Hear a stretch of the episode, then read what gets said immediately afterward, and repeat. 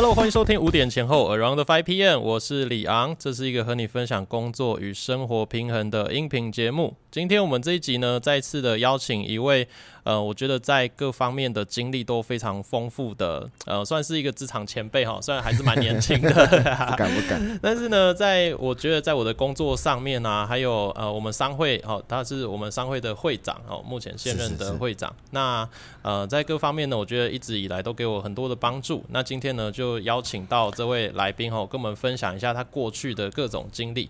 因为我们有一句流行话，就说什么呃，那个小时候不读书，长大当记者。对，哎，是真的这样吗？当记者真的是这么简单，或者是哦，现在记者真的素质不好吗？我们就请一位以前当过记者的人来跟我们聊一下了。所以，我们今天这集呢，邀请的是曾经担任过记者，然后现在现任于。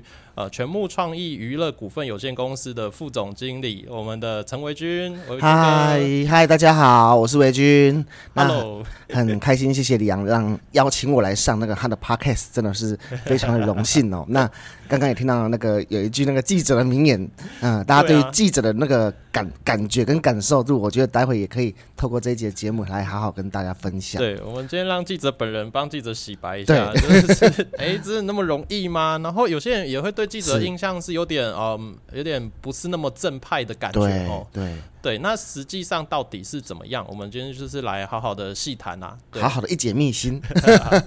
对啊，那我们先请维军哥来做一个简单的自我介绍吧。好，那在我担任全木川娱的副总经理前，其实我最早期呢，从大学刚毕业的时候，哈，我就是先在中国电视公司，也就是中视新闻担任文字记者跟摄影记者。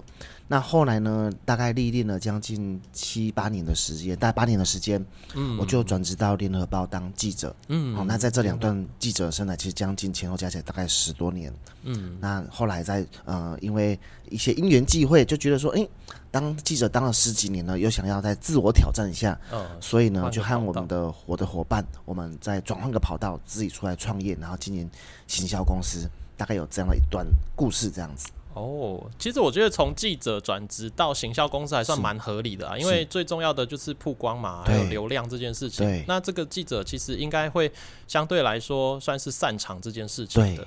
嗯，其实产业类别是有点相似度的，因为其实不管是做新闻还是做行销公司，那其实最重要的就是我们如何帮我们的客户。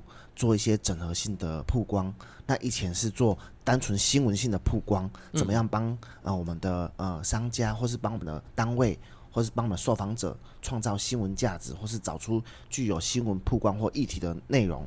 那这样子的模式，其实在把它转换成经营行销公司的话，其实有是它的相似度是非常高的，只是说在转换成那个呃。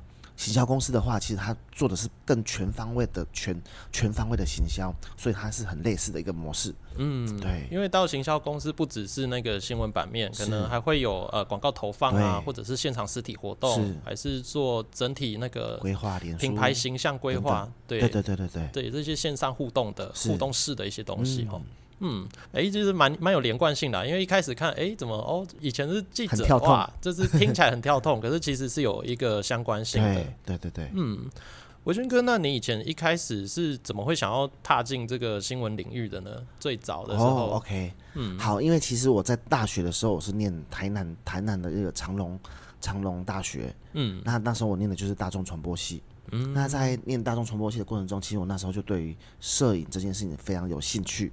嗯，那我印象中很深刻，是我大四的时候，我就到了呃高雄的民事新闻中心实习，然后我在那时候就跟着呃那个记者，就是我们的前辈们，跟着他们就是在整个暑假期间呢，到处上山下海，然后采访新闻，而且在那一年呢发生了很多的一些重大事件，嗯，然后我就觉得哇，当记者这个职业好酷，哦为什么呢？因为他就是永远是冲在第一线的去。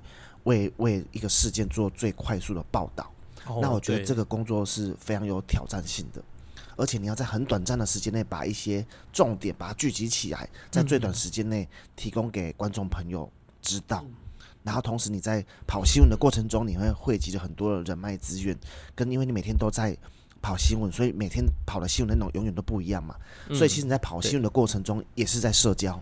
哦，对，所以我就觉得，哎，这个这个产业好特别哦，而且你每天接触的人事物啊，没有一天是一样的。嗯，对，因为每天你要发的新闻不一样嘛。那我觉得，哎，其实我觉得出社会之后，我就觉得说，哎，那既然我没有什么其他的特别厉害的专长，那也懂摄影，我就想说，哎。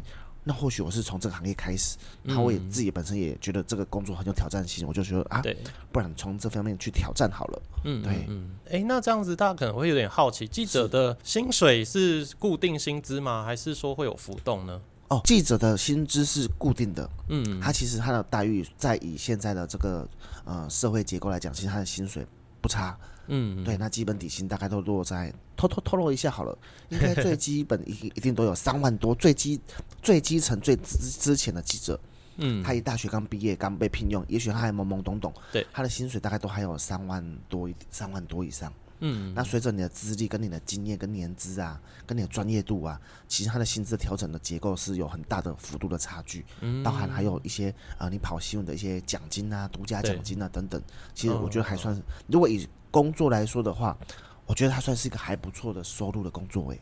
对。对，我们可能在那个一些连续剧上面啊，不管台剧 还是美剧，都会看到哇，有一些记者他为了追一条新闻，他会好几天都蹲在同一个点，然后一直去追查。那甚至呢，还会需要跟黑白两道啊，跟警察还是互动哦。对，跟一些地方官员还是一些老板对。都要有一些认识，对我觉得有印象的是那个之前，哎，去年有一部我还蛮喜欢的，叫做《谁是谁是被害者》。对，这部呃，这部那个 Netflix 上面上映的台剧，对，那它就是主要是一个法医的故事啊，然后。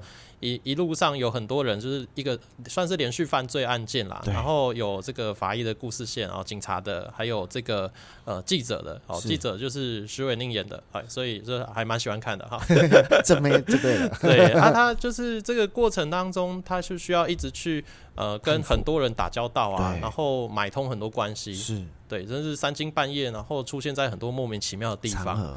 对，那实际上记者的生活真的就是这个样子吗？嗯，其实电视剧演的的确当然是会稍微比较再夸大一点点，因为它要有戏剧张力。嗯，但是它里面所诠释的一些内容，其实几乎很多很多是真的哦。嗯，对。那我举举一些例子来说好了，像呃早期我在高雄担任那个警政记者嘛。对。那警政记者，我们都常常要报一些社会新闻，嗯，或是一些重大事件啊，或是一些独家新闻啊。所以，我们以前常常就是我们把生活、工作都都融入在一起的。嗯，所以我们常常会跟各行各业的人士啊，我们都会一些有一些互动，嗯，或互相的帮忙或打交道。好比说，我们有时候其实到了晚上，我们连吃饭应酬啊，我们还是都跟一些哎警察朋友们呐。或是一些外面的一些朋友们，那我们常常也是都会有有一些社交啊，有一些讯息的交流等等的。嗯，哦，因为我看到有很多的那个记者啊，他可能会跟消防队跟警察几乎同时间到。我想说，哇，怎么可以那么快？为什么可以消息这么灵通？就是大家都不知道发生什么事的时候，他就可以到那边已经哦 setting 好所有的角度啊，然后内容，然后就开始及时的现场采访。那一定都是有得到一些比较内幕的消息嘛，一些比较完整的一些讯息才可以做到的吼。对，好，这个就是要透过那个李阳的节目，我们要偷偷稍微爆料一点点的。那其实那个记者在跑这些新闻的时候，其实我们有很多的方式。其实跑新闻也需要方式跟策略哦。对啊。那像以前早期我们在跑突发新闻的时候啊，像。嗯，听众朋友可能都很好奇，奇怪为什么有时候看到一些现场，为什么记者都这么快就可以快速到达现场了？对我小时候就很疑惑这件事情，到现在还是是谁好的吗？就是为什么那个人刚到警察局，刚在发酒疯，记者已经在拍了。好，这个我待会一定会跟你说，说为什么会有发生这么多有趣的事情。就是其实我们在以前啊，那现在现在已经不被允许了。那像在这最早期的时候，嗯，以前我们为了要跑新闻啊，我们都会去买那个无线电。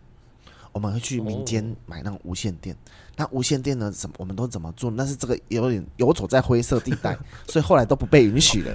哦，就是我们以前都会都会去把买买那个无线电，对。然后呢，无线电的频率我们都会把它调成调频在警戒跟消防队的无线电。哦，直接 监听人家，直接直接我们也监听了他们的，就对了。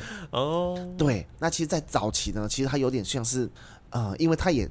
这个东西也不好去抓到，对，其实他也也不好去钻，然后呢，有点像是台面下一点潜规则的感觉，嗯，就是你只要不要过分，或是你不要去做违法的事情，其实，在整个社会结构来讲，记者做这件事情有点是小小的潜规则。嗯，那所以呢，其实，在你看哦，整个好比说我们举例高雄好了，我们的整个高雄，你要想哦，包含电视台还有报社，有多少记者二十四小时在监听这个系统？所以呢，当一旦有发生一些重重大事件或是一些灾害的时候，他们会有一些他们的术语。嗯，好比举例来说，他们会说，哎，哪一条道路的几项几号啊，发生一个意外，然后他们会说欧卡欧卡，那欧卡就是他的意思，就是说现场就是有点没有呼吸、心跳的一个状况的意思。嗯，就是说他还没，他也许还没死亡，可是这个意外事件有人好像可能停止呼吸、心跳，还是即将面临生命的危险。他们喊出类似这样术语，那我们记者一听到这种关键字的时候，就知道说，哎，这个是有问题的状况。嗯，好比说火警的时候喊这样欧卡欧卡。啊！记者一听到像类似这样的的术语的话，我们就知道说，哎呦，这个是比较重大，我们就会赶快杀去第一现场。嗯，听着无线电的一些讯号，就会杀去现场。所以说，你们就会很常看到说，哎，怎么消防队到了，警察也到了，记者也同步到了。对啊，就是觉得哦，很神奇耶！就是这些记者到底那个消息是哪里来的？哎，以前都很好奇这件事情。对，尤其是像早期早期苹果日报，他们都还有他们在每个县市都有部，我们都说他是小蜜蜂。他们有呃，他们会有机动记者，机动记者他们都会随时守在一些比较重要的区域，他们警察局呀、消防局呀、勤务中心等等。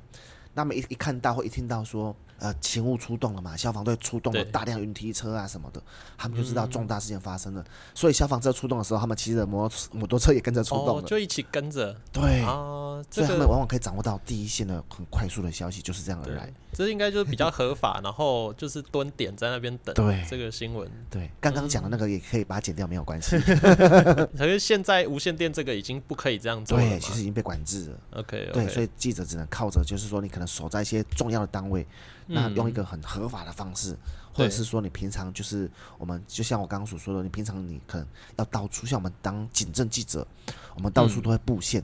好比说，其实我们跟一些礼仪公司啊，嗯，好，我们也都很很互相很熟悉，大家都是好朋友。那其实礼仪公司他们也是有时候都有一些命案现场啊，或是一些特殊状况，他们也会到现场。嗯，所以他们在到了现场的时候，他也会跟跟他比较友好的记者朋友。怕是说，哎，这个案子比较特殊，你们可以来留意一下，这样子。对，就会得到一个比较独家新闻的机会嘛。对呀，OK。哎，那比较好奇的是，吼，那记者好像有分一些类型哦，那大概是分成哪一些类型呢？像维俊哥刚才有说到那个呃电视台的嘛，还有报社的，对，那可能还有杂志社，对不对？这三种，那这三种的工作形态有哪一些差别吗？哦，好，OK，就是其实呃。电主要的媒体朋友，我们现在主要做主要的区分，大概有，好比说电，刚刚你说的电视台的记者，嗯，还有平面的记者，对，还有杂志的记者，对，那可能也许他是专业的杂志记者，也有可能是爆料杂志的，他比如说最近很夯的狗仔文化，嗯，好，他也是一种记者，也是一种记者。那电视台记者呢，莫过于他必须要在镜头上做一些呈现，嗯，所以电视台记者他就必须要有除了写稿。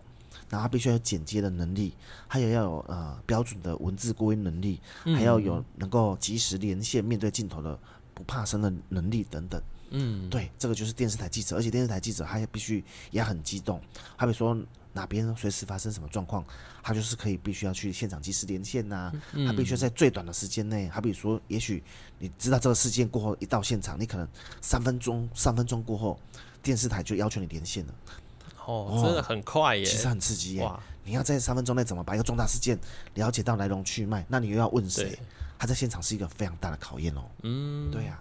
这样子听起来会不会好像是电视台记者需要有的技能会最多？啊，也不一定，不一定嘛。对，因为电视台记者是除了快，那主要是他要用一个很白话，因为我们看的是电视嘛。对。那电视的话，就是你要用一个很白话的方式说出来，让大家很好懂。嗯，那你要怎么把很难的事情用一分钟？因为电视新闻都一分半而已。对啊，你要怎么把很难的事情透过一分钟的话语、一分半的话语，把它讲得很清楚？嗯，我觉得这是电视台的难处。嗯，那报社的话又不一样了，因为报社是写文章嘛，网络新闻啊、报纸啊是写文章。那相对的话，它的呈现内容会比电视台来的更具细密一点。嗯，因为可能你是可以在这个纸本里面或者是。网络新闻里面写大概五六百字、七八百字嘛。嗯，对。那你必须要再把这些新闻事件呢，都必须要把它问的很详细，来龙去脉，把它做很具细密的写写出来。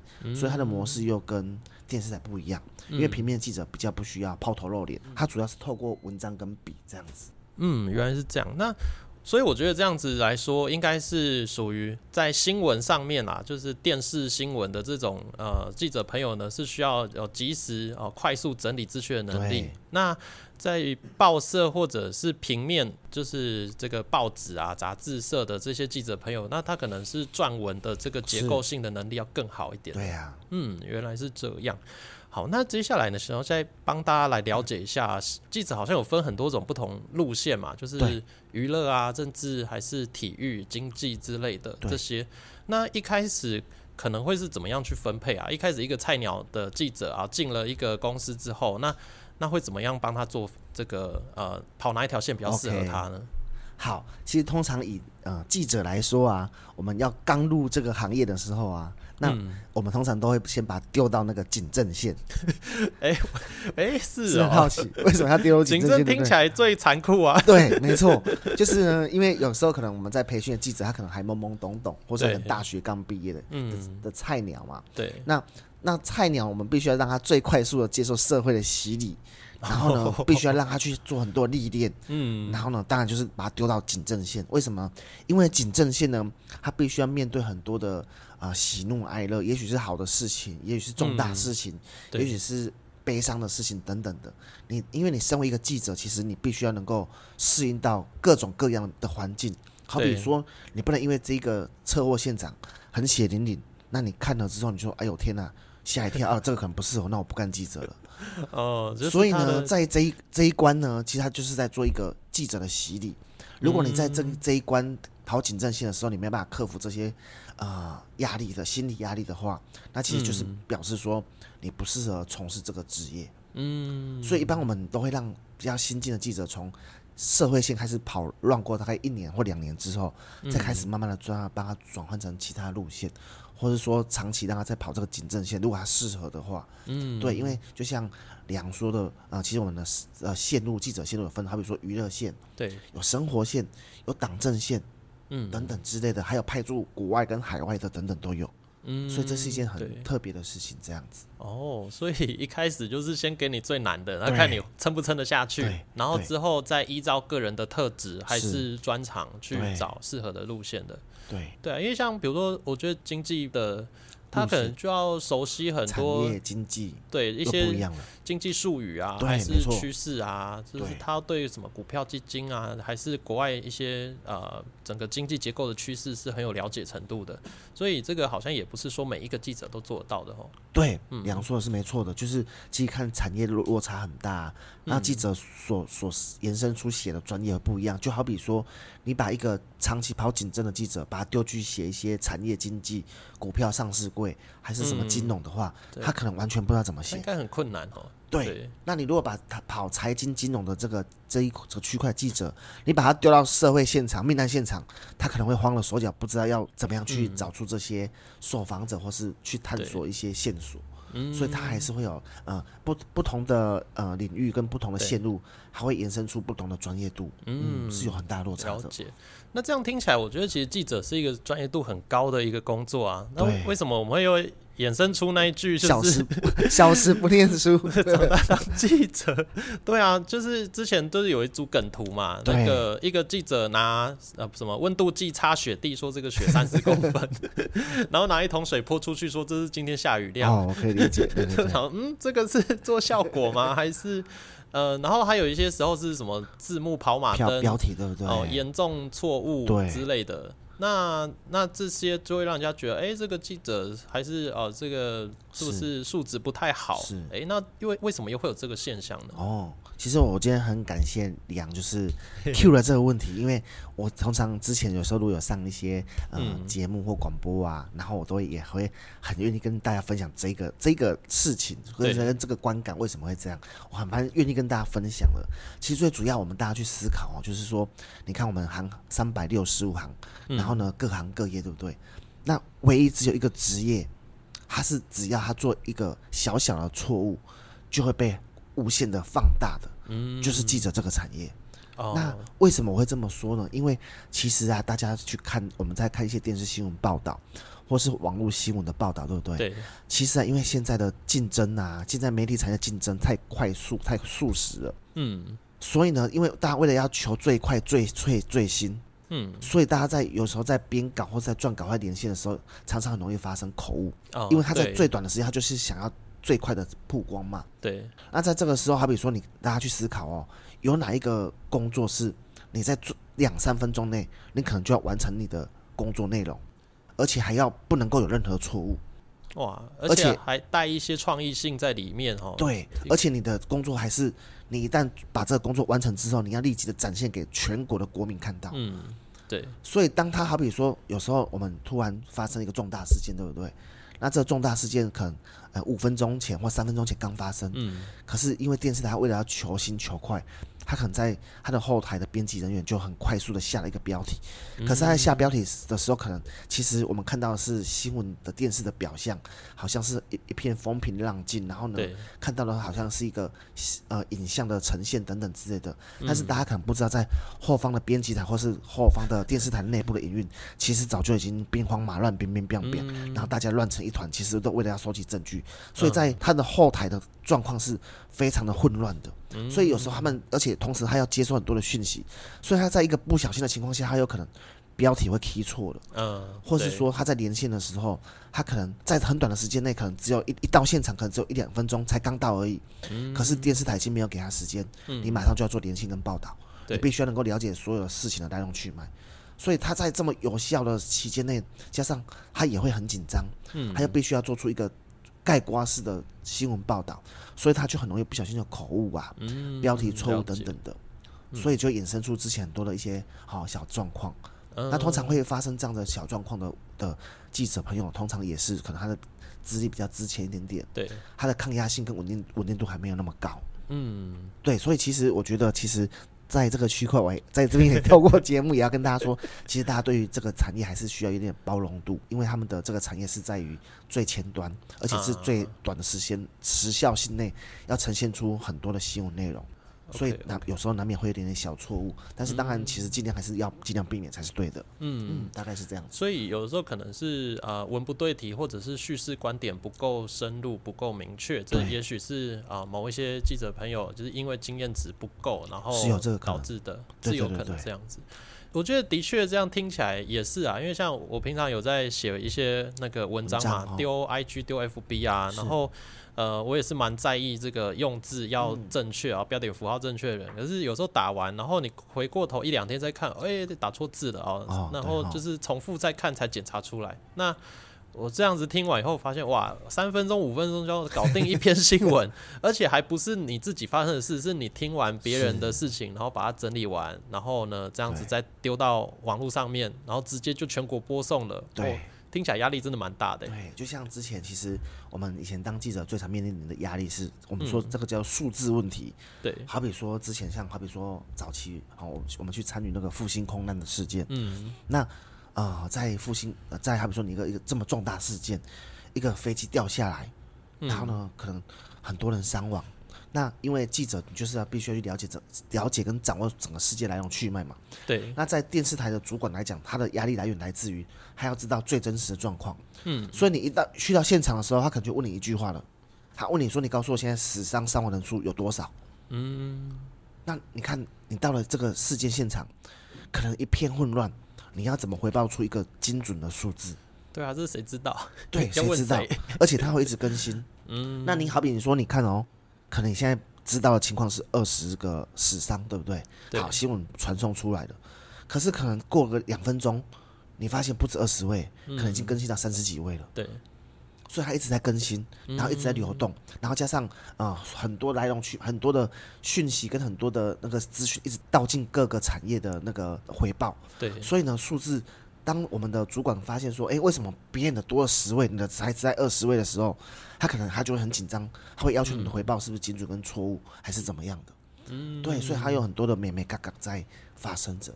嗯，了解。哇，这样子的话，实在是现场 压力是蛮大的一件事情哎。对，对啊，所以我觉得以后大家就是在看这个新闻报道的时候，可能对这个媒体朋友哦，就是我们需要再多一点包容。对，对啊，因为像之前有时候就看到哦，比如说什么台湾股神什么一千年赚三万，哎，那就是写反了嘛。对，对啊，那就是一些呃，只是撰稿错误的东西。我觉得这个都是大家都有一个需要成长的空间啦。对，其实记者在这个区块，如果他的报道有一些小瑕疵、有错或者是有些错误的话，他在后台看到的时候，或是说被网络上被拿来做讨论的时候，其实这个对一个记者来说，我相信每一位记者看到这些文章，他们都是会觉得是很挫折的，因为他是其实他没有一位记者是愿意自己的报道是错误的，嗯，因为这是他的专业性，没有人会愿意让自己的专业性被拿来检视跟扣分，嗯，对。所以其实我觉得我们可以给他一点再多一点点鼓励。嗯，对。那这样子的话，这样看一个新闻媒体的公司啊，他应该其实也是很注重自己的自己里面的工作同仁的素质啦。对。那这样子一个嗯，可能电视台或者是报社，他们通常对一个记者他最基本的要求会有哪一些呢？OK，就是呃，不管是报社或电视台啦，其实啊，他对于这个新闻这个区块的素养，基本上他是要有的。嗯，他在文，也许他不是本科系或本这个产业出身，本科系出身，但是没有关系。但是他基本上他该有的一些文文字内容、文笔内容的架构，嗯，他基本基本上他的这个这个这方面能力是不能太差的。嗯，他必须要有一定的能够撰稿的能力。那撰稿的模式跟怎么样的写法，他可以透过后天在电视台或报社或是啊专业的培训上去构思出一个专业的记者。但是他是在前期的话，他自己本身也要具备一点这样子能力，跟啊，他能够做一些很勇于表达，然后可能必须要在镜头前必须要比较不怕生，嗯，或是不能够说啊，看到镜镜头会非常非常紧张，嗯。啊，这些都是要有一些具备这样的一定的特质，嗯。对，后后期还当记者的时候，可能就比较不会那么的辛苦。嗯，其实大家呃报纸看多了以后，也会知道说啊，大概哪一类新闻它的写法好像有一个既定的架构在那边哦。通常就是改一改那个发生地点啊，然后死伤人数，还有前因后果。那这样子一个，比如说是天灾人祸型的这样的报道，大概就写出来了。对，除非是一些比较特殊的事情，那可能是写法就要另外再看这个事情到底怎么发生的嘛。对，它其实还是呃，其实不管是电视电视的写法、报社的写法，或是呃杂志的写法，其实它还是有一点点、一点点固定的公式。对，它还是有它的公式在的。多了会稍微哦，有一个样子会看得到。对对对对。好的，那大家可能也会关心一件事情啊，就是我们发现哦，有一些公司品牌诶，会透过新闻媒体去为自己的品牌曝光。那可能是好的曝光，坏的曝光可能都有哦。就是今天如果食安问题，哇，那一定就是爆炸，然后影重重影响自己的那个营业额。那如果我们今天想要有一个嗯比较好一点的方向的曝光的话，那可以怎么做呢？因为人家可能会直接想的就是啊，我花钱嘛，请这个电视台帮我报嘛，对，就是花钱买版面，那这样子应该就是很直接的一个方法。对，可是。那有没有不花钱的方法，让我们记者朋友主动想要帮你报呢？有有没有可能做到？这个是有可能的哦。嗯，好，那我来跟大家分享。其实，呃，我们在各行各业啊，其实我们都会希望说，哎，有没有可能获得媒体朋友的关注，来帮我做一些报道啊，等等之类的嘛？对啊，因为一篇报道可能就胜过自己经营粉砖两年的 这个流量，还有品牌流量很多。对对对对，对呀。对，嗯，所以其实我们在各行各业，我们都一直跟大家来分享，就是说，假设你好希望可以有媒体的朋朋友来帮你做报道，嗯，那其实你应该是去思考说，你自己的产业，或是你的你是经营店家或吃的，好，或是不等等不管，你应该要找出一个，呃，因为所谓的新闻，新闻什么是新闻？就是说最新的东西、最新的内容，或是最特别内容，或是这这个事件是跟人家不太一样的，还有一些独特性。或是一些反差性，或是很奇奇怪怪的等等的。其实，如果你的一些商家啊，或是你的在做这些事情的时候，你有具备这样子一个条件的话，其实是可以吸引到媒体朋友的关注的。好比说，你把这些啊，你好比说你做了一个很特别的一个食物，然后非常的酷手，非常跟别人很不一样，那你可能你可以把你的这些素材啊，你可以主动的去呃发 mail 或者是发现在有很多的粉丝专业啊等等，好比说什么东森新闻云，其实你发到后台给他们这些小编啊，他们看到你的内容或是看到你的店家是呃的东西是很有趣的话，其实他们是很愿意主动去跟你做报道，而且是不会有任何收费的出现的。所以你必须要靠着自己的创意去吸引他们来做报道。诶，那所以一开始的初期文章要自己先写好嘛？文章啊、照片的素材都是这个店家要自己先整理好吼。是，嗯，其实因为记者朋友也会知道说，店家并不是专业的，对，所以你只要把一些啊啊一些照片呐，吼，你想要呈现的照片，跟你想到的一些创意的 idea，做一个大概概括式的写写出来之后，其实你提供给媒体朋友们，他们如果觉得有兴趣的时候，他们其实自然就会来帮你做采访，帮你做撰稿。然后帮你把这个文章跟照片啊，透过他们的方式帮你做很完整的呈现，所以其实其实其实自己都不用太担心这个问题。嗯嗯，所以它好像要符合所谓的新闻价值嘛，不是这个店家自认为有趣就是有趣就值得报。对对对，就是呃，我们常常说呃，常常我们常以前在采访常遇到店家在跟我们说，好比说他觉得呃，举例来说好了，他觉得他的这个冰很好吃，那很好吃是好吃在哪里？对啊，有一些需要更具体、更有办法报道的内容。好比说，他可能是做冰的，他觉得他的芒果冰很好吃。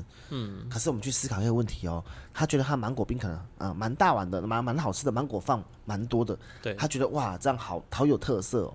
可是我们要逆向思考去想一个问题，就是说芒果冰这件事情呢，在你要想哦，在全台湾各县市有多少人在做芒果冰？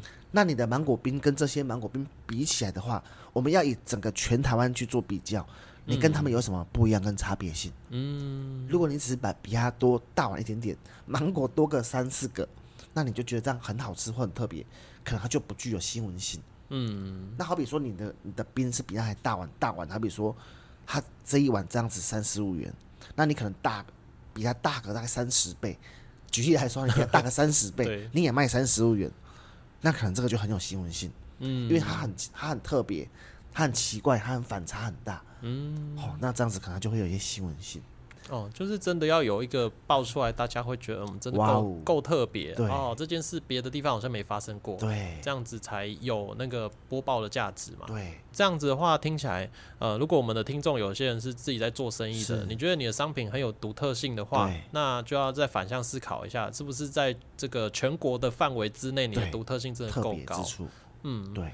哦，比如说，如果芒果冰，他说我们这边是吃到饱芒果冰哦，啊，哎，没有别的地方做吃到饱的串冰嘛，对，让芒果无限畅饮吃到饱，那可能就会有这个机会就可以报了，对，因为现在没有人做芒果冰吃到饱嘛，对，那如果真的有人愿意做这件事情的话，那他就是被爆的可能性就会稍微高一些，没有错，因为它有一个噱头嘛，哈，嗯，了解了解，所以啊，这是我们在呃，如果想要得到一个很好的新闻流量的话，那。其实真的有可能是免费的，可是大家要前置要想清楚，大概要怎么样去写写这个稿，然后自己的特点在哪边？没有错。对我觉得这个延伸回来的话，就是你自己本身的品牌价值定位要够明确啦。你的店家要是真的一个很独特的店家，那可能自然而然就做得到这件事情了。好，那我们前面大家听了就是蛮多，哎，就是基本一些概念嘛。那想要请维军哥呢，好跟我们分享一下哦，就是一个追查。新闻的整个流程啊，那就用你自己个人的真人真事来分享一下好了。我觉得这个大家应该蛮好奇的。嗯，好，那我呃，我们要分享劲爆的呢，还是怎么样呢？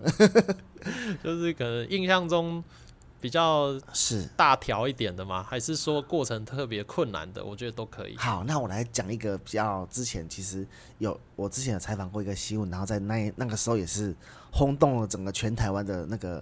那个我们的前总统陈水扁事件，嗯，那我来跟大家分享。那其实那这个故事是我那时候在联合报的一个故事。我们前总统陈水扁先生，他那时候就是，我记得他在那时候就是因为一些案子的关系，对，然后必须就是有已经入入狱服刑还是怎么样的，我也忘记了。然后呢，在他在呃这个段期间呢，其实他有提出就是。就是因为他的身体状况不舒服，所以他申请保外就医。嗯，那他在保保外就医的过程中，其实他有去要去参加一个好像是凯达格兰学校的一个参叙。嗯，那在这个过程中，其实呢，因为那时候大家整个台湾的社会氛围啊，都在探讨他那时候生病了啊，大家都觉得他好像有点生病，然后手都会不自觉在抖手。哦，那个一秒抖六下的吧？对对对对，还有点印象。对，嗯。对，就是这个事件。然后就是大家全台湾那时候都在探讨说他的手的状况是怎么样。那时候整个社会氛围一直在讨论这件事情，然后跟讨论说他是不是符合保外就医的要件。嗯，那那时候因为我在联合报嘛，我就接收到长官的特殊任务，因为他那时候他要从高雄北上台北参加参会嘛。然后呢，那时候其实有非常多的媒体朋友，就是都会跟，就是跟着他一起上去，沿路就是跟拍这样子。对，那那时候我我也是呃媒体朋友之一嘛。然后那时候就是我印象中很深刻，就是那时候他搭高铁，然后在休息。然后呢，当然我们都是随行人员，他也知道我们都是媒体朋友们。对。那那时候我在呃，就是我们大家都在高铁上面的车厢里面。然后呢，我那时候就是呃，已经过了一段时间，我就想说，哎。过去看看他在做什么，然后身体状况怎么样就对了。然后于是我在要前往前，我就拿着我的手机，我就先按下了录影。这一个这一路不得了了，录录录到了，就是引发整个全台湾政坛很轰动的一个事件就对了。就是我那时候过去的时候，然后其实刚好就录到说阿扁的手从本来是没有抖的，变成开始有在抖动。然后他看到镜头的时候，其实他有点吓一跳，然后手从没有抖变成有抖。可是，在这个画面之前呢，无论是各个媒体朋友拍到的画面，永远都是他的手都是在抖的。嗯，所以呢，当我录到这段影片了之后，我们把它发成新闻的时候，引起了全台湾的轩然大波，全台湾的争论节目、媒体、杂志都开始讨论说。他的手到底是抖真的还抖假的？嗯，那那时候其实其实我的压力也蛮大的，就是说，所以居然就是你拍到的，对，就是我拍到的。那时候是我我我的我在联合报一个很大的一个独家这样子。然后因为这个影片就是我们把它上上到新闻平台之后，就引起了很多震撼跟渲染大波。对。然后不管是正面的回应，或者是对我们报社负面的回应，好，或是包含一些很多政治这些因素等等的，有人觉得这个事件是很真实的，有人觉得是我们是造假的等等的，什么样的讯息都有。那我要说的是，呃，这个影片的确还是很真实的。对。那但是以医学的角度，因为我们是记者。我们无从判断出判断出从医学的角度，他到底是真的生病还是有没有生病。但是我们只能做很真实的记录，就是说，我们的确拍到他的手从没有抖到有抖。嗯，那因为在之前的画面或跟之前的一些陈述都是说，他的手都是一直在抖，从来没有停过，永远都会抖。那只有我那一幕有拍到这样的状况。嗯，所以引发了很多讨论。所以就是，其实记者的工作主要就是看到什么说什么嘛，依照呃眼见的事实为根据来说话。对，那到底是怎么样，就是留给医学来做解释嘛。对，所以至今这个到底是 真抖假抖，它也是一个谜。嗯，对。所以这影片就引起了很多的反回响，这样子。对啊，这个应该影片出来之后，应该压力蛮大的嘛，因为应该会有一些人哎不太开心的哦，挺阿扁的，应该会对你有一些负面的一些看法。对，嗯，其实那时候我在那个嗯一些论坛啊、PTT 啊，还有我的脸书啊，哇，都被蛮多人拿来讨论的。然后还有一些网友啊，都去肉搜我，真的我都被肉搜。然后还有一些政治人物，他们都在他们的粉丝专业或他们个人的那个脸书啊，嗯，就是都有做一些。攻击我的一些内容等等的，对，就是说啊，你这个是哎泛蓝打手啊，然后什么蓝莓就是要来攻击阿扁什么什么的之类的。但是其实刚好透过节目来反映一个很真实的状况，这也是我从来没有跟啊对外界说的，就是说，其实我们在做那个新闻报道的时候啊，其实那时候我在联合报真的没有被下任何指导期。嗯，那那我们的长官们他们也是说，哎。既然拍到这个影片，那我们就做一个很真实的报道。对，我们也不要去做刻意的抹黑啊，或者说写一些刻意要写一些不当的言论等等。嗯嗯。对，所以我那时候觉得我们的我们在联合报写这篇新闻的时候，我们真的是用很正派的方式去写出这篇报道，并且做探讨。嗯，了解。那就报社的立场啊，报联合报老板的立场来说，哎，报完这篇以后呢，被就是渲染的那么大，那对报社来说是好事嘛？呃，其实一体两面呢。嗯，如果说好事的话，不是说流量好，然后报起来就一定好，不一定吗？应该是这样说，就是说，不管我们写的文章哦，新闻怎么样，先不管它的写的是什么内容，但是呢，当这个事件呢是引发国人关注的时候，相对的它会带动它极高的流量。对啊，对啊。那经营网络平台或网络新闻或是报纸。当然，它本来就是需要大家的关注跟流量，对，所以这对报社来讲，坦白来说是蛮加分的。对对，对这个方向来说，应该是好事嘛。嗯，对。那如果说比较不好的事情，可能就是说，我们也会成为刚刚所说的，我们会成为很多可能比较对我们的立场比较不认同的人，他们会有一些批评、批判或反击，甚至他们会希望说，透过一些不同的力力量或是不同的管道，可能会去拜托呃我们的主管们或是长官们，说是不是可以把这篇新闻下架等等，他会来自一些其他的压力这样子。了解，了解。所以是一体两面的。嗯这时候可能就要看长官 hold 不 hold 得住 这个压力。所以这个当报社的老板也是压力蛮大的一件事情哎。对对，因为一件事情它会炸起来，一定有正反两面的一些呃看法嘛。那就就是一定会有某些人对这件事情是不开心的。对。那后面就要承受它衍生出来的压力了。对，因为其实其实我们常常在说嘛，就是政商政商。对。那当你今天一个媒体平台进到这么大的时候啊，其实。可能会有一些呃，当你有时候如果不小心，可能对于比较负面的一些讯息的时候，可能可能会透过你的呃一些政治的力量啊，或是商业的力量啊，吼，那可能会有一些朋友拜托转而进而再拜托的，希望说可能会去拜托到我们的主管们，说是不是把这些啊比较负面的新闻可不可以帮我们下架？因为不管是大型的品牌或企业，或是政治人物，他们都不希望有一些负面的讯息在网络上面，没错，所以他们就会变得压力会很大。对。哦，所以 就是我们要讲一些呃政治人物啊，他们的呃实际发生什么事情的时候，可能背后都要考量很多很多事情的。对，其实我们也会去考量出一些因素，跟下笔的轻重。也许我们知道的内容，嗯，可能有到一百分，对但其实有时候偷偷的我们在要呈现给读者的时候，可能只写了六十分到七十分出来而已。我们还是会做一些帮他们做一些保护，而且有时候可能是呃这个。老板本身的政治背景也会影响到这个记者能往哪个方向做嘛？因为有一些可能真的是比较啊泛蓝还是泛绿的，的确有这个立场在嘛，是没有错的，这个是真实的。就是说，其实不管是电视台或报社等等的，对，虽然我们都说它是第四权，但是其实它毕竟也是民营企业，对啊。所以民营企业的话，本身这个媒体的媒体的老板，他本身每位老板本来他就会有一些他对于政治的蓝或绿或是。比较怎么样的是，他比较有一点认同感，嗯嗯，他还是会有他比较倾向认同的一些呃政治的那个思考嘛，嗯，所以的确媒体还是会有一点点带有加带一点蓝绿的色彩，是的确是有的，嗯，但是怎么样在这个空在这个状态下，也不要做到。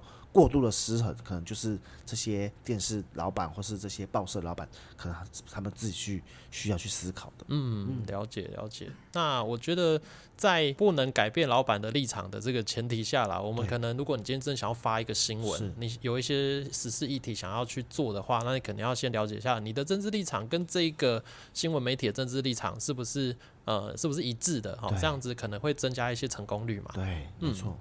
OK，好，那今天呢，就是非常感谢维军哥哦，跟我们分享了很多这个新闻的秘辛啊，然后还有一些真人真事，对，谢谢李阳。那今天我相信有一些呃，我们线上的朋友，如果你自有在做生意的，还是你有一些议题想要曝光，那可能是真的有这个需求，是对。那我们这方面呢，就是有没有办法？目前有办法请到维军哥来做帮忙吗？好啊，谢谢李阳给我一点工商时间服务 一下。好，因为我本身的专业就是我们常在帮一些企业啊，嗯，或是帮一些店家、商家啊、做一些新闻媒体一体的操盘跟曝光，嗯，或甚至是说包含啊有一些大型企业遇到不遇到一些负面新闻的时候，或是不知道怎么做媒体危机处理的时候，嗯，也会透过我们来做协助。对，所以如果假设你有相关的需求或是不要说需求，或者相关想要咨询的，其实你可以上我们的粉丝专业 MBA 商学院。嗯，那你在脸书上面搜寻 MBA 商学院，对，然后呢私讯我们的小编，我们就会有小秘书会做跟你做联系哦。然后我们就很快的跟你去做联系，然后看看你有什么需要我们帮忙的地方，我们就很乐意提供一些呃新闻啊，或是一些议题操作的资讯来跟大家做分享，这样子。嗯，其实我们有知道说，蛮多企业它呃之前遇到一些问题啦，然后怎么样去做后续的跟媒体朋友做回应啊之类的，这些就是维军哥都有是操作过这样子的一些事情，一些个案这样子。嗯，对。那详细呢这件事情到底该怎么做？如果真的有需求的话，就是我们会把呃这个 NBA 商学院的粉丝专业放在这一节资讯栏，那大家真的有需要的话，可以进去就是直接私讯小编。对，那就可以得到可能相关的一些咨询的机会了。